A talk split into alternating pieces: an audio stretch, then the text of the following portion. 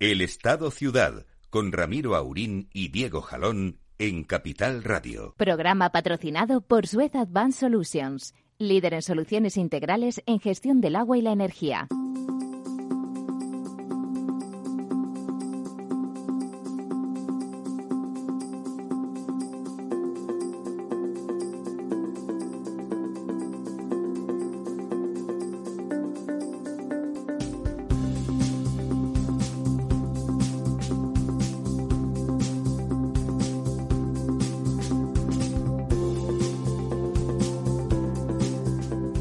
Buenos días, amigas y amigos. Aquí estamos en el estado ciudad.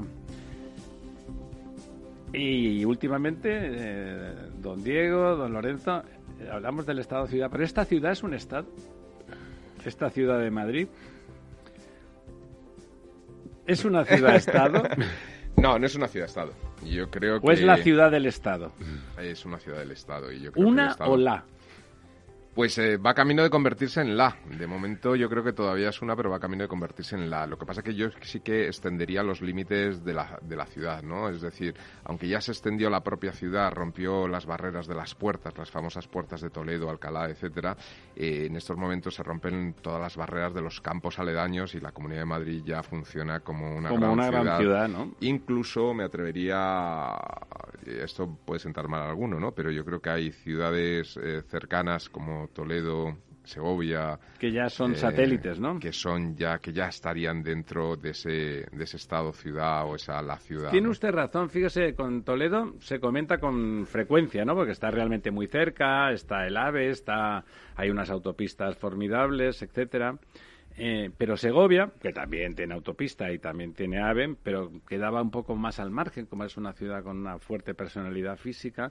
Pero hace poco me comentaba una jovencita eh, próxima a la familia que como aquí le estaba costando mucho sacarse el carné, se iba a Segovia, que eran 20 minutos, ¿no? Que al final le costaba menos que irse a, a muchos sitios de la comunidad, ¿no? O sea, es verdad, es verdad que entran en un, en un sistema no satelitar, porque no es exactamente satelitar, sino de complemento, ¿no? Como las comunicaciones han mejorado tan extraordinariamente, a veces nos quejamos, pero la verdad es que las comunicaciones eh, son muy, muy, muy buenas, ¿no? No, fíjate, yo, yo creo que hacen un camino inverso a lo que hicieron en su día eh, las ciudades dormitorios de Madrid. No me estoy refiriendo a las ciudades que, que eran pequeñísimos pueblos, eh, como Móstoles, que ahora no son nada etcétera, pequeñísimos. y que de repente crecieron como ciudad dormitorio, es decir, que hubo grandes eh, desarrollos inmobiliarios, pero eh, la ciudad en sí no tenía servicios, es decir, la Y la, gente y la que actividad se producía en la se ciudad producía de en la ciudad y tenía los servicios. Entonces han tardado 30, 40 años en desarrollar los servicios y hoy día vas a Móstoles o Alcorcón y es una ciudad en toda regla con todos los servicios, con todo.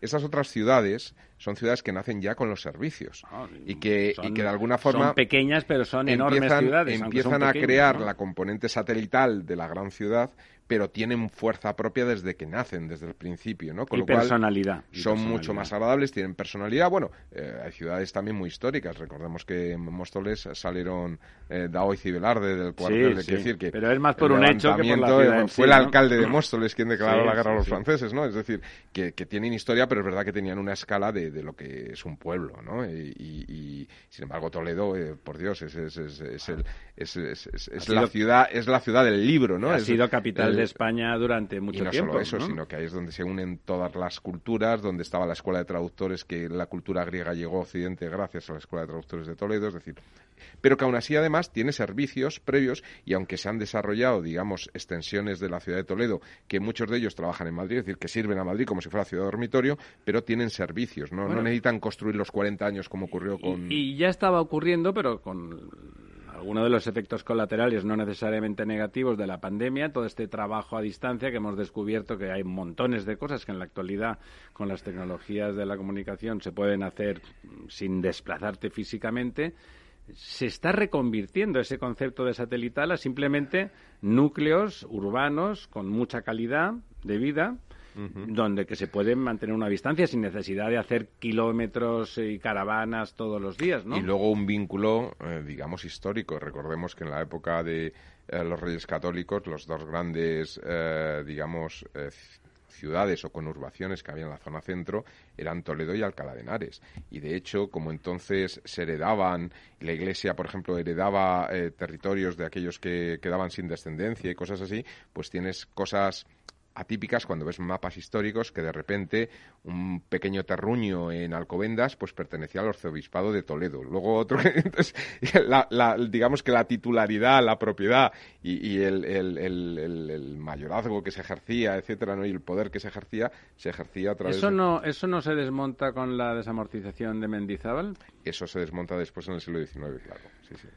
Bueno, pues nada, estamos ahí. Yo creo que estamos en un proceso de transformación de la realidad física barra urbana muy importante y esa, ese título nuestro, que era un desideratum intelectual, de alguna forma lo del Estado-ciudad, está ocurriendo, ¿no? O sea, que porque las cosas con voluntarismo se consigue lo justo. O sea, uno tiene que anticipar ideas que vayan a favor de, del agua del río, ¿no? Si no, que el río vaya para arriba es complicado, ¿no? Entonces, se puede desviar a veces un poquito y tal, pero de lo que se trata es de anticipar qué es lo que puede pasar de bueno y de malo y producir, ayudar a que se produzca lo bueno que se puede producir y no lo que no se puede producir, ¿no? Parece de perogrullo, pero no es tan evidente. Me parece que, sí que el post, la pospandemia empieza a, manifestar que esas tendencias toman naturalidad, ¿no? Y de golpe, sobre todo en los sitios pacificados, en en, Cataluña, lamentablemente, por cuestiones políticas que, están estancando su desarrollo. Y no la cito al hilo de los pesadísimos indultos, sino porque es la otra gran área urbana y quizá inicialmente con mucha distribución de, poblaciones importantes que podrían construir un sistema de ciudades interconectadas sin necesidad de ese contacto físico permanente que lo hace tan pesado, que lo hacía hace 20 años tan pesado y que ahora podría relajarse y podría equilibrar el territorio. Ahí hay ese parón que veremos en qué, en qué acaba.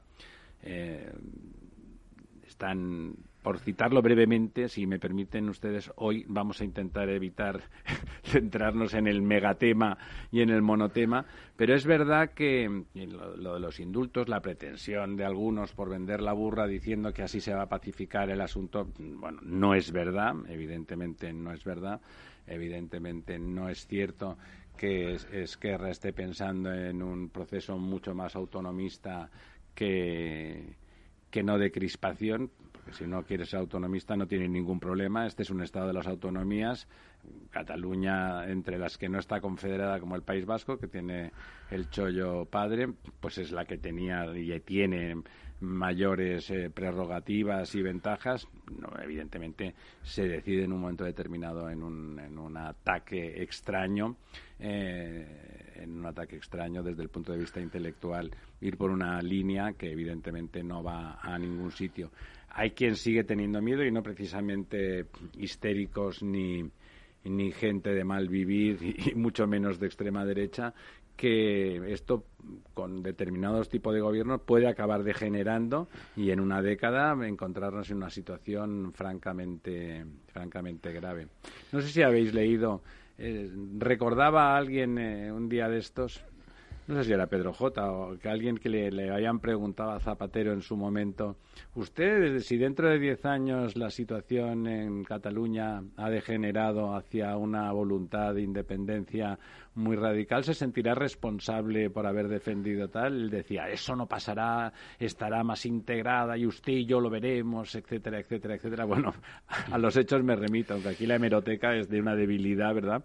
Pues efectivamente. Eh, respecto a lo que comentáis de las ciudades, yo, yo creo que el siglo XXI va a ser un siglo en el que cada vez las, las ciudades van a tener más importancia y yo creo que va a ser un... ¿Pero la mega ciudad o vamos a, vamos a ir a esa distribución equilibrada de lo urbano? Mm, yo, yo pienso que las ciudades crecen, las ciudades están creciendo y van a crecer cada vez más y que van a cobrar mucha importancia. Mm, digamos que vamos a pasar de un, de un eh, mundo de países a un mundo de ciudades, ¿no?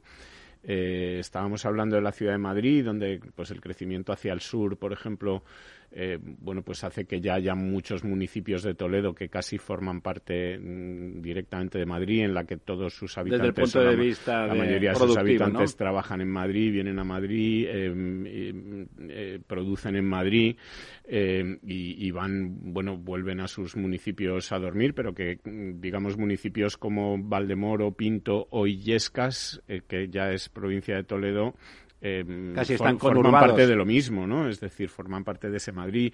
Eh, no sé, podemos hablar de París, de, toda la zona de París que es prácticamente Francia, es decir, que, el resto, bueno, pues es la periferia, pero eh, Londres, por ejemplo, que es una ciudad pues que, crece y que sigue creciendo y que ya llega prácticamente por el norte, pues a Oxford, a Cambridge, etcétera, es una gran área urbana y esta es una tendencia que se produce en casi todos los países y donde cada vez más eh, las ciudades son, digamos, el centro de las decisiones más que los países. Ya lo eran, ahora sí, sí, y, y, bueno, pues que vamos hacia un mundo de, de ciudades más que de países y que, y que seguiremos a pesar de bueno de que con esta pandemia hemos visto digamos una vuelta un poco hacia el, el extrarradio o a gente que se ha ido a trabajar a pueblos y tal eh, la tendencia va a seguir siendo a que el, campo se vacíe y las ciudades se sigan bueno, o que el campo, llenando cada vez más. O que el campo se, se reconvierta, ¿no? Que pueda haber una agricultura mucho más tecnificada, por no llamar industrializada, que parece que es antitético con la idea de agricultura o de campo, que se pueda gestionar desde, bueno, pues que Valladolid, que Medina del Campo, o sea, que realmente las grandes unidades estén ahí para poder gestionar el campo porque hace falta hace falta comer hace falta incluso pues eso determinados uh, determinadas habitabilidades para pasar el ocio que también es tan importante para, para nuestra cultura contemporánea pero pero que la unidad real de gestión sea mucho mayor, efectivamente. Y eso que decíamos, ¿no? O sea, que Segovia que no hace falta que se conurbe con Madrid, sí que tenga una vinculación con ese área donde Segovia ya no es que dependa de Madrid, sino que forma parte, ¿no? Eso que estaba diciendo usted, de alguna forma, que, que forme parte de, de, manera orgánica, ¿no? Hay una, una cierta organicidad. ¿Cómo lo ve nuestro arquitecto? Bueno, pues la verdad es que eh, estaba, estaba eh, recordando el derecho al mar, ¿no? Ya sé qué viene esto, ¿no? Pero el derecho al mar eh, si recordáis, tiene una zona de soberanía, eh, es decir, es como si fuera territorio eh, nacional.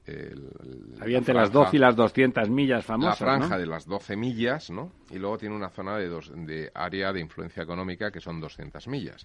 estamos hablando de millas náuticas. Una milla náutica es 1.8 kilómetros.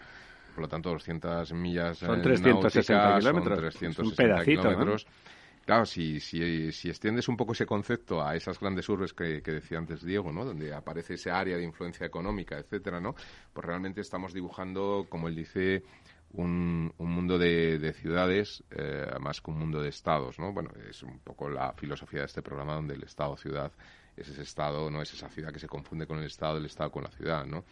Y bueno, pues, pues eh, yo creo que esto lleva mucho tiempo, es una influencia de la competencia de las ciudades desde prácticamente desde la revolución, la última revolución Eso lo que iba a decir, aquí la competitividad se va a desarrollar al final entre, áreas urbanas. Lo que pasa es que, fíjate, yo creo que va a cambiar el concepto de ciudad que entendemos actualmente. Es decir, lo que yo creo que va a cambiar es la ciudad del siglo XX que es la que estamos viviendo, ¿no? Es decir, eh, la ciudad del siglo XX... Se está acabando esa ciudad. Sí, la ciudad del siglo XX es una, es una ciudad más, eh, más densa, eh, más dura, eh, es una ciudad que, Más dura, pero al mismo tiempo más habitable porque es más pequeña de... Sí, pero es una ciudad que, que, implica mucho desplazamiento. Es una, es una ciudad en, en tránsito permanente. Es decir, es, es, es una ciudad en la que los ciudadanos se mueven para trabajar, pero se mueven para comprar, se mueven para todo, ¿no? Es decir, es, un, es una ciudad en movimiento. De hecho, hay, hay movimientos arquitectónicos que, definen los espacios cuando diseñan la ciudad o cuando incluso diseñan los edificios a través de las líneas imaginarias que van dejando los tránsitos, ¿no? Es decir, eso genera espacios. Eh, y yo creo que la ciudad del siglo XXI es una ciudad más, más quieta, es una ciudad con, que va a tener menos movimiento. Decir, físico, pero lo que como el movimiento, de datos y las decisiones pueden ser telemáticas. aparecen otras otras formas, ¿no? Es decir, no es el mismo movimiento, por poner un ejemplo, cuando un camión de reparto de Amazon o una de estas eh, distribuidoras eh, distribuye por una calle y va dejando un paquetito porque utilizan las sinergias de como muchos piden y tal y dejan 18 paquetitos en el mismo sitio, a las 18 sitios saliendo a comprar a sitios diversos. Es decir, el movimiento es mucho menor el del camioncito, ¿no? Entonces, realmente la huella que va dejando la ciudad puede ser distinta. Y esto implica que hacen falta menos calles, menos calles asfaltadas en el sentido de menos movilidad. Eh, mm, vamos un poco, fíjate, al concepto yo creo que se va a trasladar en, una lucha que hubo en el siglo XX eh, entre la ciudad jardín anglosajona, que se puede ver en, el Gran Londres, en, Inglaterra, etcétera, o, la ciudad continental, esa ciudad más al estilo más densa, más, densa, mucho más densa, que es la que tenemos en España, ¿no? Eh, yo creo que al final la batalla la, puede acabar eh, ganando la, ciudad jardín. Es decir, yo creo que, esa estructura de movilidad, de vida, de experiencia, eh, va a estar mucho más cerca de la, de la ciudad jardín, porque hoy día es mucho más posible que nunca. Quiero decir, la ciudad jardín, yo que he vivido en, países anglosajones, pues tienes cada cuatro kilómetros o cada tres kilómetros, incluso a veces menos, una especie de pequeño, pequeño pequeña village donde tienes pues una cafetería, un supermercado, una peluquería, o sea, las cinco cosas, lo, que llaman los, los, los eh, locales de conveniencia, ¿no?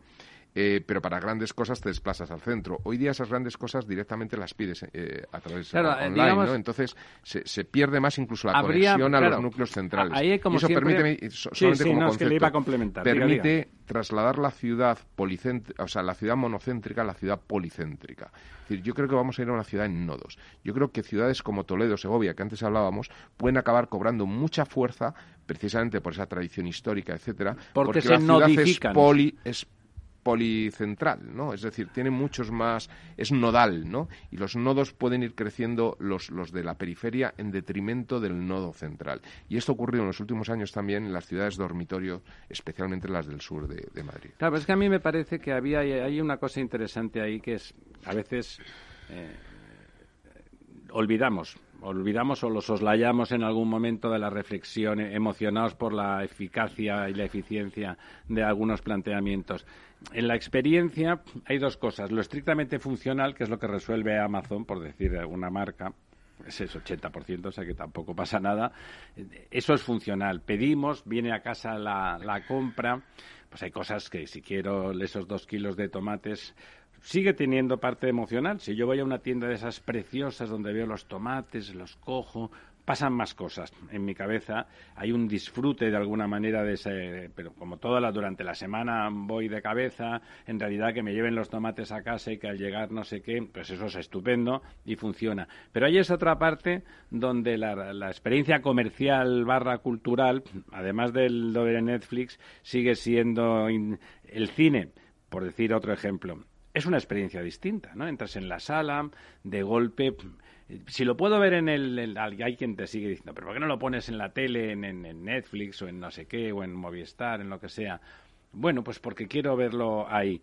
En ese en esos especies de centros comerciales que cada vez son en, allá en Estados Unidos muchas veces son lugares muy espectaculares no o sea que tiene la, experiencia. comercial que, bueno pero es la experiencia comercial se convierte en una experiencia emocional también no mm. que de golpe habrá que reentender nuestras necesidades. Seguimos teniendo necesidades emocionales en, en, en lo social necesidades de espectáculo social. Seguimos teniendo es verdad que están transformándose ferozmente y esa ese barrio donde ibas a la tienda de al lado a hacer cada cosa pues va perdiendo sentido, a no ser que se reconviertan en, también en tiendas o en, locales espectáculo, ¿no?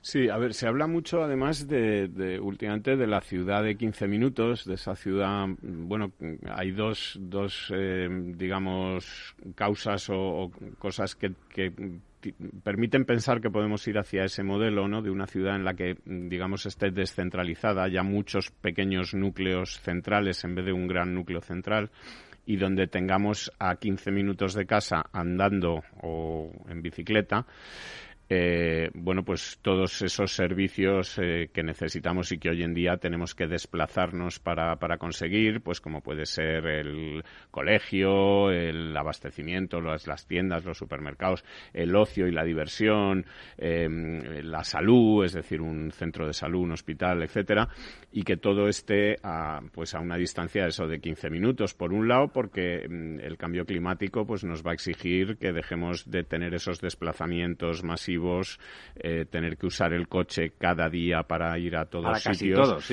Y por otro lado, eh, hemos visto con el COVID cómo, eh, digamos, el teletrabajo o el trabajo desde las casas funciona, es posible, quizá no en el 100% del tiempo, quizá haya que desplazarse un día, dos días por semana para acudir al sí, O la mitad, que sea la mitad simplemente sería un Pero eh, digamos que esas dos, eh, digamos, esas dos tendencias, de, por un lado del teletrabajo y por otro lado de, que el cambio climático impone eh, pues que los desplazamientos vayan a tener que reducirse y que cada vez sea más caro, complicado y, y regulada, o sea, por regulación difícil moverse en, coche, pues eh, seguramente van a favorecer que, que, esa ciudad se convierta en ese modelo en el que tengamos pues eso tiendas de proximidad eh, ocio de proximidad eh, salud, colegios y Pero lo ve usted concentrado en, en, puntos como, vamos a llamarle centros comerciales o, asimilables, como decía, al modelo anglosajón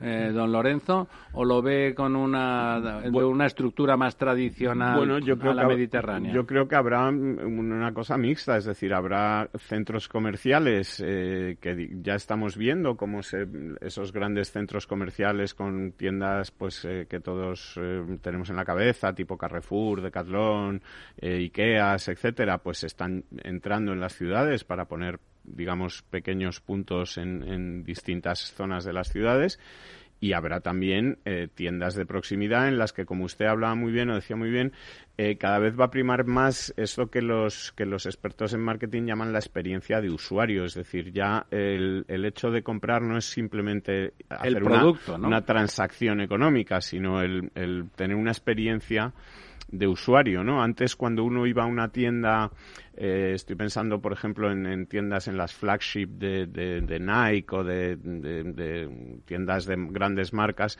Cuando uno iba a una tienda, entraba y estaba cinco minutos mirando y enseguida venía uno a decirle, eh, eh, si, si, no va usted a comprar nada, lárguese, ¿no?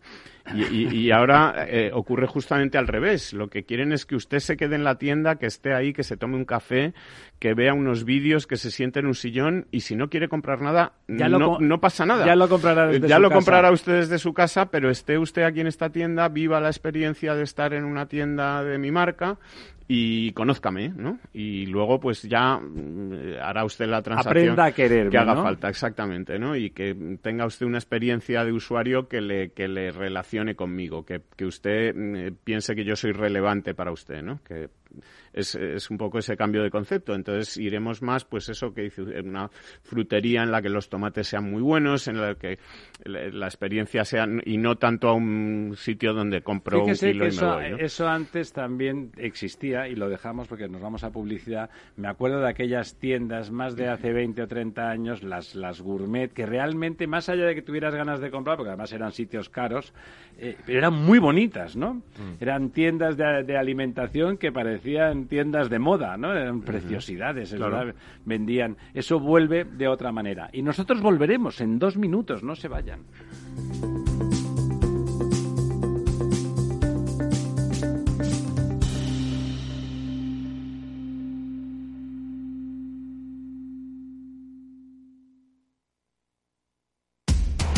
Información, análisis, previsiones, recomendaciones, todo lo que necesitas saber para tomar tus decisiones de inversión en Mercado Abierto, de 4 a 7 de la tarde con Rocío Arbiza, Capital Radio.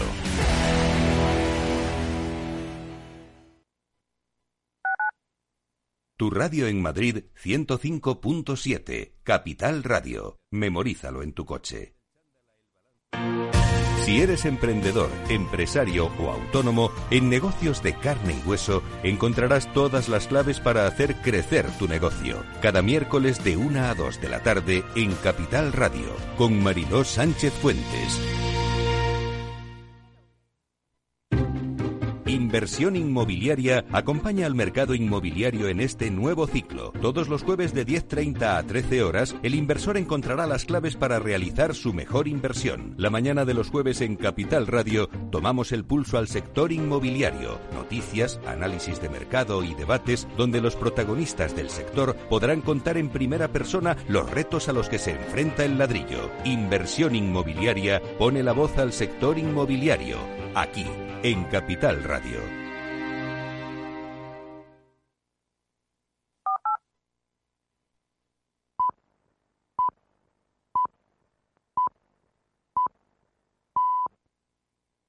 Ramiro Aurín. El Estado Ciudad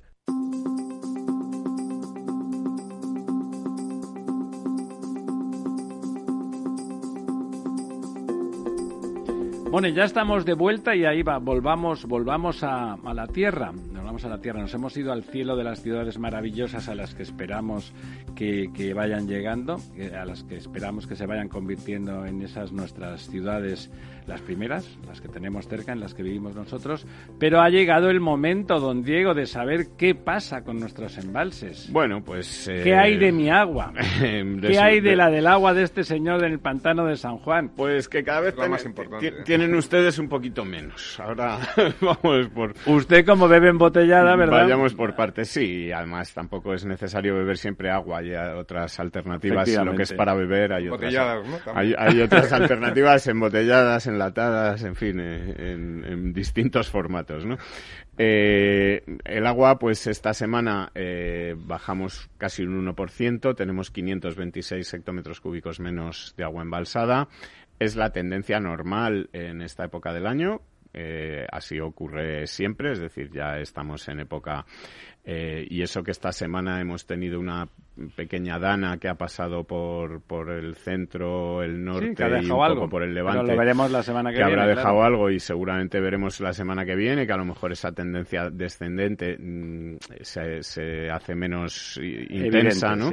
Eh, y a lo mejor la semana que viene, en vez de hablar de que hemos perdido un 1%, pues habremos perdido un 0,40, un 0,60. En fin, tampoco soy yo zapatero como para hacer eh, previsiones, a tan largo plazo. a tan largo plazo. Pero, eh, bueno, en lo que estamos ahora mismo es que ya hemos eh, bajado del nivel de 2019. Hasta ahora hemos eh, estado un par de semanas en las que estábamos en el mismo nivel de 2019, pero ya estamos por debajo. Recordemos que 2019 fue un año muy malo y que en las semanas 43 y 44 estuvimos en, por, muy por debajo de los, muy cerca de los 20.000 hectómetros cúbicos de, del total de agua embalsada, que es eh, respecto a un total de 55.000, pues un, un porcentaje bajo. bajo y preocupante bajo. para algunas cuencas y que además este año tenemos la peculiaridad, como llevamos comentando pues prácticamente todo el año, de la situación en las cuencas andaluzas, eh, Guadiana y Guadalquivir, eh, que una de ellas afecta también a Extremadura y donde estamos, eh, bueno, pues en, en, una situación ya por debajo del 40% en las dos, eh, tanto en Guadiana como en Guadalquivir, Estamos en el 39%. Eh, las dos han bajado esta semana, naturalmente. Esta semana han bajado todas las cuencas, salvo la cuenca del Segura, que ha aumentado un 0,70%. Mira qué bien. Eh, y además es probable que la semana que viene ocurra lo mismo, porque gran parte de esa lluvia que ha caído ha caído en la zona de Almería y Murcia, y, y es posible que, que, los embalses pues hayan podido recoger parte de esas lluvias.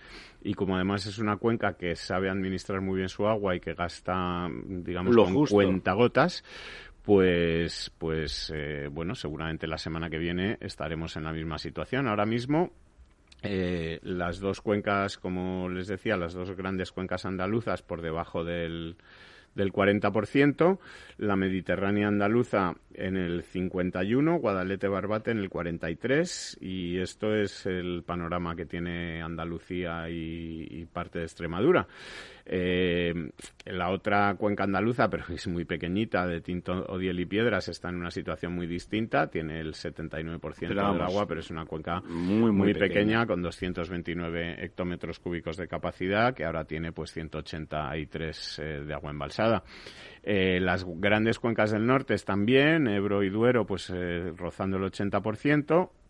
Y, como les decía, pues el problema ahora mismo son esas dos grandes cuencas andaluzas y la situación del Tajo que cada vez está empeorando más y empeora a marchas eh, bastante forzadas. Es la cuenca que más baja esta semana con un 1,92% y esto hace pues que la situación sobre todo en cabecera pues empiece a ser bastante flojita eh, y que desde luego no cumple bueno pues esos nuevos límites fijados em, para el trasvase Tajo para el trasvase bueno eh, para que el trasvase Tajo Segura sea de más de 27 hectómetros cúbicos por semana. Eh, ahora mismo estamos en esa situación, es decir, que, que la, la, cantidad de agua del Tajo que llega a la región de Murcia, Alicante, Almería, etcétera, pues es sensiblemente menor que la que estaba llegando en años anteriores. Eh, respecto al pantano de San Juan, pues eh, está en una situación muchísimo mejor que la de estos eh, Tajo, etcétera, que estábamos comentando.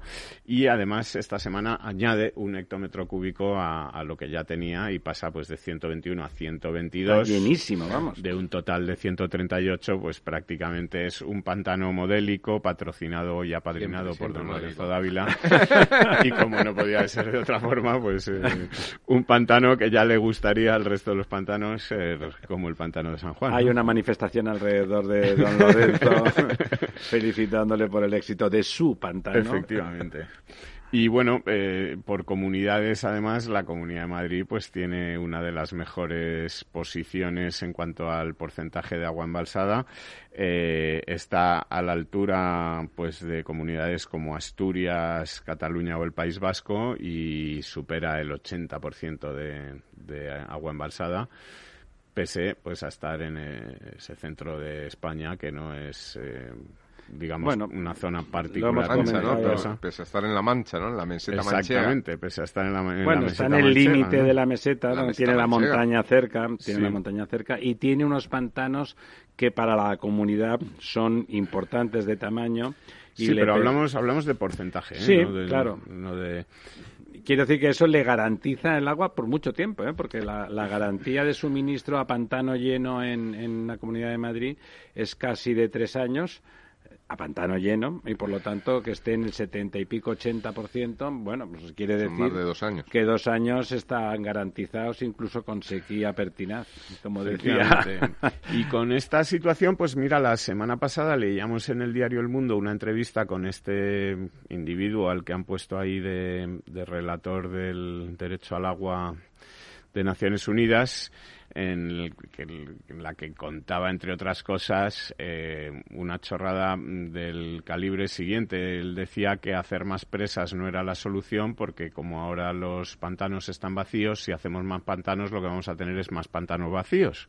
Este señor que dice que es científico a lo mejor no entiende que si uno tiene el 40% de agua embalsada en un millón de capacidad, pues tiene más agua que si tiene el 40% de agua embalsada en 100.000 de capacidad, ¿no? Por decirlo de alguna manera. Si eh, no es capaz de entender esto, pues a lo mejor no es capaz de entender muchas otras cosas. Que la red, la gestión, la logística del, del pantano, del agua embalsada, tiene que cambiar por muchos motivos, porque los usos son distintos, son distintas las ubicaciones de consumo que en otros momentos. La tecnología permitiría una gestión mucho más inteligente de esos pantanos y hay lugares donde ya sabemos, pues bueno, que no hacen falta más porque no hay, pero en otros sí se podría derivar. Es decir, la simplificación, las explicaciones simplistas son siempre, pues eso, de propias de simples. Sí, no, este, eh, este señor dice tonterías también en esta entrevista, como por ejemplo dice textualmente, hablando de los trasvases, dice, y cito, abro comillas, cuando el Segura entra en sequía, entran en estrés hídrico el Júcar, la cabecera del Duero, el Tajo, el Ebro, cuencas de Cataluña, bueno, le ha faltado decir el río Támesis, en fin. lo cual es mentira. Sí, ¿no? A lo mejor cuando, cuando hay sequía en el, en el Segura, pues en el Ebro hay agua, ¿no? Es decir, que de hecho, puede ser, llámenme ustedes loco, pero a de hecho es eh, casi con toda probabilidad. A, lo mejor ocurre, ¿no? Es decir, que en fin, con estos argumentos y este tipo de inteligencia del agua, pues... Eh, bueno, lo, hemos comentado muchas veces. Es una pena que el relator de las Naciones Unidas del Agua, con los problemas descomunales, brutales para la salud y la vida en tantos territorios y con tantos miles, millones, miles de millones de personas involucradas en esas carencias, esté concentrado en vivir cómodamente aquí en Europa y en molestar a, a la gente que, que se ocupa de dar servicio al continente donde el derecho al agua está más que garantizado y donde los detalles técnicos está bien que se ocupen los gobiernos eh, autonómicos y nacionales, porque hay que solucionar. En el resto de Europa, hacia arriba, Pirineos arriba, el problema es menor Pirineos abajo, pues sí, tenemos más problemas y algún país del sur también. Y son problemas técnicos de logística, mucho menos, mucho menos son problemas que se solventan con sermones de la montaña, ¿no? Sí. Hay que, hay que ponerle eso, técnica, inversión, eh, conocimiento de dónde está la cuestión, tecnificar enormemente, seguramente, los regadíos es una parte de la solución, sin duda pero tiene que ver también con, con poder suministrar con naturalidad. Es decir, es, es, como aburrido, ¿no? Que sigan, que sigan con ese discurso de hace 40 años, donde a lo mejor se hacían las obras, no solamente las hidráulicas, todas pues con menos atención ambiental. Ahora, bueno, sí, háganse bien. Es la respuesta es háganse bien las cosas. Es que este señor, además, eh, leemos que está, por ejemplo, que como, como he citado, en contra de los trasvases, pero también está en contra de las desaladoras, porque ah, también. Sí, porque es que él dice que el agua de lluvia es más barata. Entonces, que, hombre, que lo que hay que plantearse es... es divertido la contradicción en los términos, ¿no? Claro, sí, dice que hay que plantearse si lo que queremos es una costa urbanizada desde la frontera francesa a Gibraltar. A lo mejor sería mejor derruir todo eso y, en fin... Pues, no, si no... puede acabar preguntando la cosa que tiene que preguntar. ¿Quieren ustedes agua? Sí. Vamos a acabar ya con la tontería. Sí, queremos agua, queremos agua, efectivamente. Sí. Queremos eh, vivir como seres civilizados y no queremos renunciar a, la parte sustantiva de nuestra civilización y cultura y queremos mejorar todos los rendimientos de lo que hacemos para que eso sea posible, por supuesto, ¿no? O sea, ya, y deje ya de decir usted verdades de perogrullo y las verdades del barquero y el sermoncito y poner cara de que es el, el anacoreta encima de pelestijita, ¿no? Sí, y, no quiero dejar de, recordar que vuelve con la matraca de siempre de que tenemos que aprender eh, del COVID o de la pandemia la lección de que hay que legislar para que quede prohibido cortarle el agua a las familias en situación de paro no pobreza. pero no se corta nunca a nadie eh, y además lo que se legisló durante tiempos de COVID es que no se le cortara el agua a nadie, no a solo a las familias en situación de paro pobreza, y a los caraduras que, que no se le cortara el agua ni, a los que podían pagar. Entonces, bueno, a ver si esto es lo que quiere Bueno, el señor, eso, eso como bien sabe, como hemos comentado tantas veces y no vamos a insistir, que nos ha comentado tantas veces don Lorenzo del sitio ese donde hay agua mucha más que en España, pero que era gratis como en Dublín y que resulta que el sistema era una porquería porque claro cuando las cosas no no se no hay necesidad de optimizarlas pues acaban empeorando no todo lo que no mejora acaba empeorando.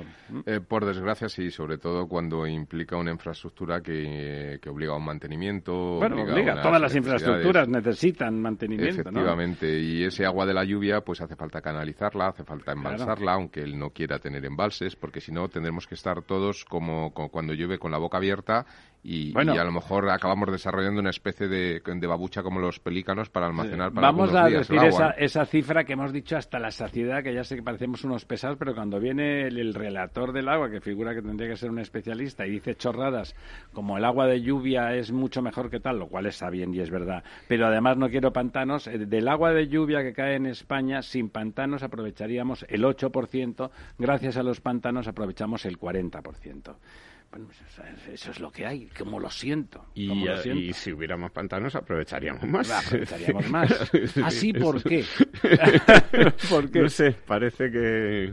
Va por ahí, que, ¿no? por ahí va la cosa, pero este Bueno, señor vamos a hablar de otro tema, porque así como el agua da igual que se empeñe el señor Arrojo en que es un drama y que en España la gente muere de sed y los niños pobrecitos eh, acaban deshidratados, etcétera. No es verdad, pero bueno, es igual si él lo vive así. En cambio, un problema mayor sí que lo es el tema de la energía. Eh, la energía para los hogares y para las empresas en España, la energía es uno de los sitios donde cuesta más caro de, Europa, por no decir el que más. Eh, también para los ciudadanos, para las industrias que son menos competitivas, pero para los ciudadanos también. Ahí el tema de los cortes no está tan bien resuelto como lo está en el tema del agua, a pesar de que durante los COVID también, durante la época COVID, eso también tal. Pero ahora resulta que nos vienen con una factura, y desafortunadamente tenemos aquí a nuestro súper especialista en facturas de la luz.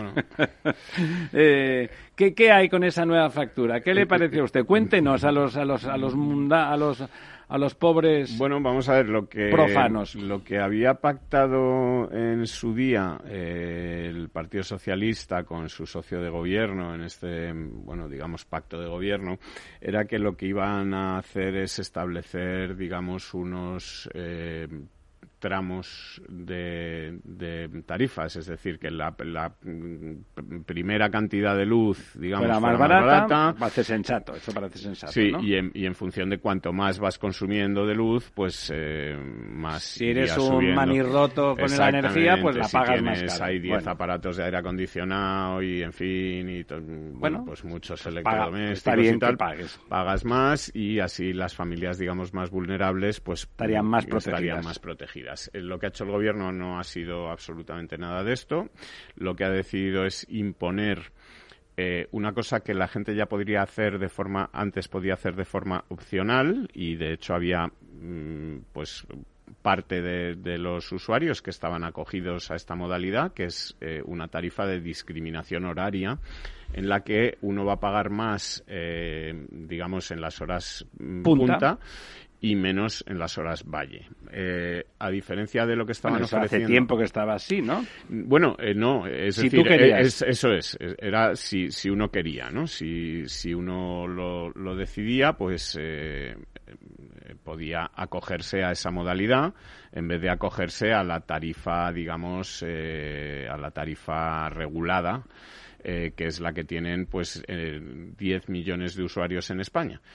Eh, hay otros 17 millones de usuarios. somos 27 millones más, o menos, eh, que están en el mercado, digamos, eh, libre, o como se, denomina, el mercado libre en el que cada uno negocia un contrato, bueno, negocia dentro de una medida que uno puede negociar con Iberdrola, pues que, digamos, no es una negociación de igual a igual, es decir, que uno se acoge, digamos, a las distintas ofertas que ofrecen las comercializadoras de energía y eh, uno puede elegir una podía elegir una tarifa pues como eh, de discriminación nocturna ¿no?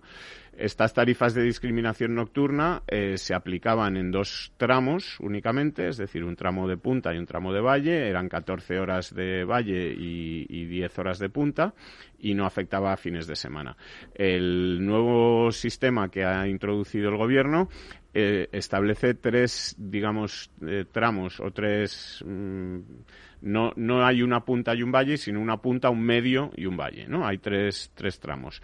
Eh, punta, llano y valle. Eso es, punta, mm, meseta, llano, como... No, pero se llama hora llana. llaman horas llanas. Bueno, entonces, esto parece ser según están estimando las, las eh, bueno, sobre todo las eh, organizaciones de consumidores, etcétera, va a beneficiar a, mínimamente a aquellos consumidores de que no tenían esta tarifa de discriminación horaria si utilizan bien eh, los tramos, es decir, si no ponen la lavadora, eh, no se ponen a planchar, no encienden el horno en las horas. Por cierto, la hora de comer es hora punta. La hora de comer es hora punta. Porque lo del horno entonces está fastidiado, ¿eh? si me lo permite. Efectivamente. Eh, lo que están diciendo las organizaciones de consumidores y usuarios es que son los, digamos, los más vulnerables los que se van a ver más perjudicados porque tienen menos capacidad, digamos, de, flexibilidad. De esa flexibilidad. Es decir, que la gente que tiene electrodomésticos caros, modernos, que se pueden programar, etcétera, tal, puede jugar más con estas cosas que aquellos que tienen, pues, digamos, el modelo barato que, que tiene el botón de encendido ya apagado y hay que levantarse a las 2 de la mañana darle al botón. Porque ¿cuáles eh, los tramos? ¿Se me lo puede decir usted qué tramos pues, son? Pues vamos a ver. Eh, ahora mismo los tramos eh, son tres. hay un coste valle que se bueno el barato. El, el, precio va a ir va a ir cambiando, ¿no? En función de, de el mercado mayorista, es decir, a diferencia de las de los contratos que usted tiene con una con una eléctrica en el mercado libre en el que a usted le dan un precio y ese precio se mantiene durante el tiempo de contrato, puede ser durante un año, durante lo que fije durante lo que fije la empresa, pues eh, el, el, el o sea, los tramos que ha establecido ahora el gobierno, que le, digo, mire, vamos a ver, la hora valle son de, de 12 a 24 horas, es decir, de eh, el fin de semana completo, los fines de semana y festivos, es decir, todo el día entero de sábados, domingos y festivos. Y luego, de lunes a viernes, de 12 de la noche a 8 de la mañana. La hora llana sería de 8 de la mañana a 10, de 2 a 6 y de 22, de 10 de la noche a 12 de la noche, a 24 horas. Son, digamos, como tres pedazos. Para hacerlo, mm, digamos, interesante, que usted vaya mirando bien con el reloj si se le El sudoku, el sudoku, Exactamente. Y la hora punta, es decir, donde los precios son más altos, es de 10 a 2 y de 18 de 6 de la tarde a 22. Yo la verdad es que me sorprende un poco esto porque, por ejemplo, en esta hora punta, donde el precio es más alto, en los contratos que había antes con las compañías, eh, que los que sigue habiendo con las compañías de, que tienen discriminación horaria, eh, por ejemplo, la hora valle llega en verano hasta la una del mediodía. Es decir, es de, de, perdón, de 11 de la noche a una del mediodía. Y sin embargo, ese tramo de 10 a 2 incluye mm, como hora punta un tramo que las eléctricas consideraban hora valle. No entiendo muy bien cuál es el criterio o por qué se ha establecido así. Entonces, como le decía, eh, en, el, en, la, en, los contratos, digamos, de, de, precio regulado, que es los que a, unos de los que a los que vamos a todos ellos ya se les impone esta, esta solución por llamarlo de alguna manera la quieran o no eh, les va a afectar en función del precio del mercado mayorista. Es decir habrá días que la hora valle sea mucho más cara digo mucho más barata que la hora punta y habrá días en los que sea muy parecida y sin embargo también afecta a todos los que tenían los contratos que le decía en el mercado libre de discriminación horaria porque a estos les sube a todos. Es decir, como los, les sube, como los peajes suben, las compañías han tenido que adaptar sus tarifas y van a cobrar más caro por la hora valle y un poquito más barato por la hora punta, pero muy poquito. Sin embargo, la subida en la hora valle es muy, muy notable. Don Lorenzo, ¿cómo lo ve usted? Bueno, a mí, a mí me gustaría, si me lo permite, don Diego, hacer algunas matizaciones. Es decir, la tarifa de la luz tenía un término de consumo, que es el que nos está contando don Diego, pero también tenía un término de potencia, de contratación de potencia. Efectivamente. El tramo de contratación de potencia, hasta ahora, pues era en torno, estoy hablando precios sin IVA, a unos 45 euros para todos aquellos contratos por debajo de 10 kilovatios. Al año. 45 eh, por kilovatio año. Es decir, por poner un número redondo, digamos, una, una, una, familia, una vivienda con 10 kilovatios, aunque la, la contratación media en España es como cinco y medio, una cosa así, pero digamos que con 10 kilovatios, que sale redondo, son 450 euros al año más IVA, por lo tanto toca como unos eh, treinta y tantos euros al mes. Y si te superaba los 10 kilovatios, pues era 50 euros, que son como 500 euros, son, eh, sí, 500 euros al, año, que son como cuarenta y tantos. Y esto pasa a dos tramos, eh, un valle y un pico llano. El valle, de nuevo, está entre las, es el mismo, entre las 0 y las 8 de la mañana, y el resto es eh, unido, el pico y el, y el llano.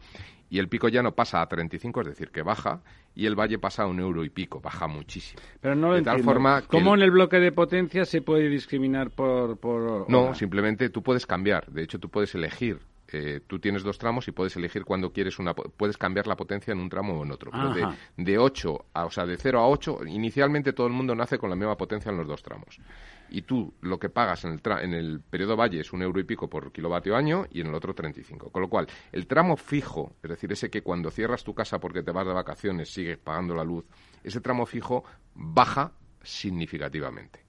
El tramo eh, variable, que sería el tramo de consumo, es el que veamos qué pasa. Bueno, parece que sube o sube.